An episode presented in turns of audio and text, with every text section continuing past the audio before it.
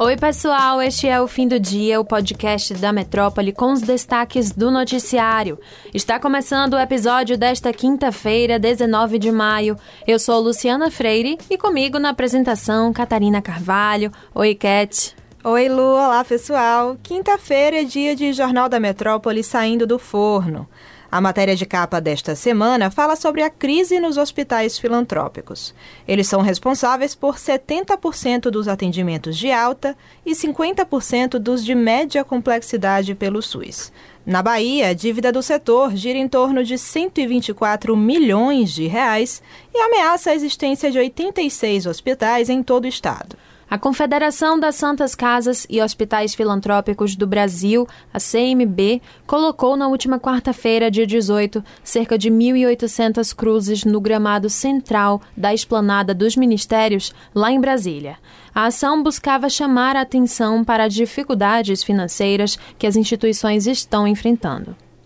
O número de cruzes representa a quantidade de instituições do tipo existentes no país. Segundo estimativa da CMB, cerca de 60% dos procedimentos feitos em hospitais filantrópicos e em santas casas são remunerados pelo Sistema Único de Saúde, o SUS. Mas o que acontece é que os valores repassados não seriam suficientes para cobrir os gastos. Em entrevista a Mário Kertes, na Rádio Metrópole, o deputado federal Antônio Brito, do PSD, fez um apelo na manhã desta quinta por mais recursos para santas casas e hospitais filantrópicos. Segundo ele, o presidente Jair Bolsonaro, do PL, prometeu 2 bilhões de reais, mas até o momento o recurso não foi liberado. Ainda segundo Antônio Brito, o governo injetou 2 bilhões de reais em 2020, mas desde então não houve mais recursos para as unidades de saúde, apesar de a situação ter piorado por causa da pandemia da Covid.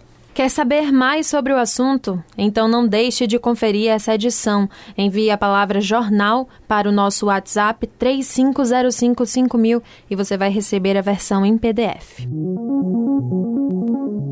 O papo agora é sobre as eleições presidenciais deste ano. O União Brasil prepara o lançamento oficial do nome do deputado federal Luciano Bivar à presidência da República no dia 31 de maio, em evento no Centro de Convenções em Brasília. Depois do lançamento oficial de campanha, Bivar planeja fazer mais viagens pelo país. Ex-aliado de Bolsonaro, ele tenta ocupar espaço de candidato de direita conservador, com agenda econômica definida e que preza pela segurança jurídica. O União Brasil é o partido do pré-candidato a governador da Bahia, CM Neto. Como noticiou o Metro 1, Neto pretende votar em Luciano Bivar se, de fato, a candidatura ao Palácio do Planalto se concretizar. E ainda nessa pauta, os presidentes do PSDB, MDB e Cidadania decidiram na última quarta, dia 18, indicar a senadora Simone Tebet, do MDB do Mato Grosso do Sul, como candidata única da terceira via à presidência. Segundo o jornal Estado de São Paulo, a decisão ainda precisa passar pelo crivo das executivas nacionais dos três partidos, que devem se reunir na próxima terça-feira, dia 24 mas indica que o ex-governador de São Paulo, João Dória, pré-candidato do PSDB, foi rifado. Pesquisas encomendadas pelos partidos mostram que a rejeição a Dória é muito alta e Tebet teria um maior potencial de crescimento. A cúpula tucana faz pressão para Dória desistir do páreo, sob a alegação de que a pré-candidatura dele atrapalha os concorrentes do partido, principalmente em São Paulo, onde o governador Rodrigo Garcia disputa a reeleição. Ontem, o ex-presidente Lula oficializou sua união com a socióloga Rosângela Silva, a Janja. Os dois se casaram na noite de quarta-feira em uma casa de festas na zona sul de São Paulo. Pois é, mas ao contrário do que era esperado pelo público, a cerimônia foi discreta e os noivos não falaram com a imprensa. Até mesmo os convidados só souberam da localização do evento poucas horas antes do casamento. Outra medida dos noivos para manter o evento mais discreto possível foi confiscar os celulares dos convidados logo na entrada do buffet. O cerimonial escolhido fica localizado na Avenida Morumbi, na capital paulista. E a lista de convidados de Lula e Janja foi extensa. Dentre os presentes estavam personalidades artísticas como os baianos Gilberto Gil e Daniela Mercury, o economista Gilberto Nogueira, conhecido como Gil do Vigor, e políticos como Jacques Wagner, Rui Costa e a ex-presidente Dilma Rousseff. Vice de Lula na chapa que concorre ao Planalto, Geraldo Alckmin também marcou presença na cerimônia. Depois de celebrar seu terceiro casamento, Lula deve retomar sua agenda política na semana que vem.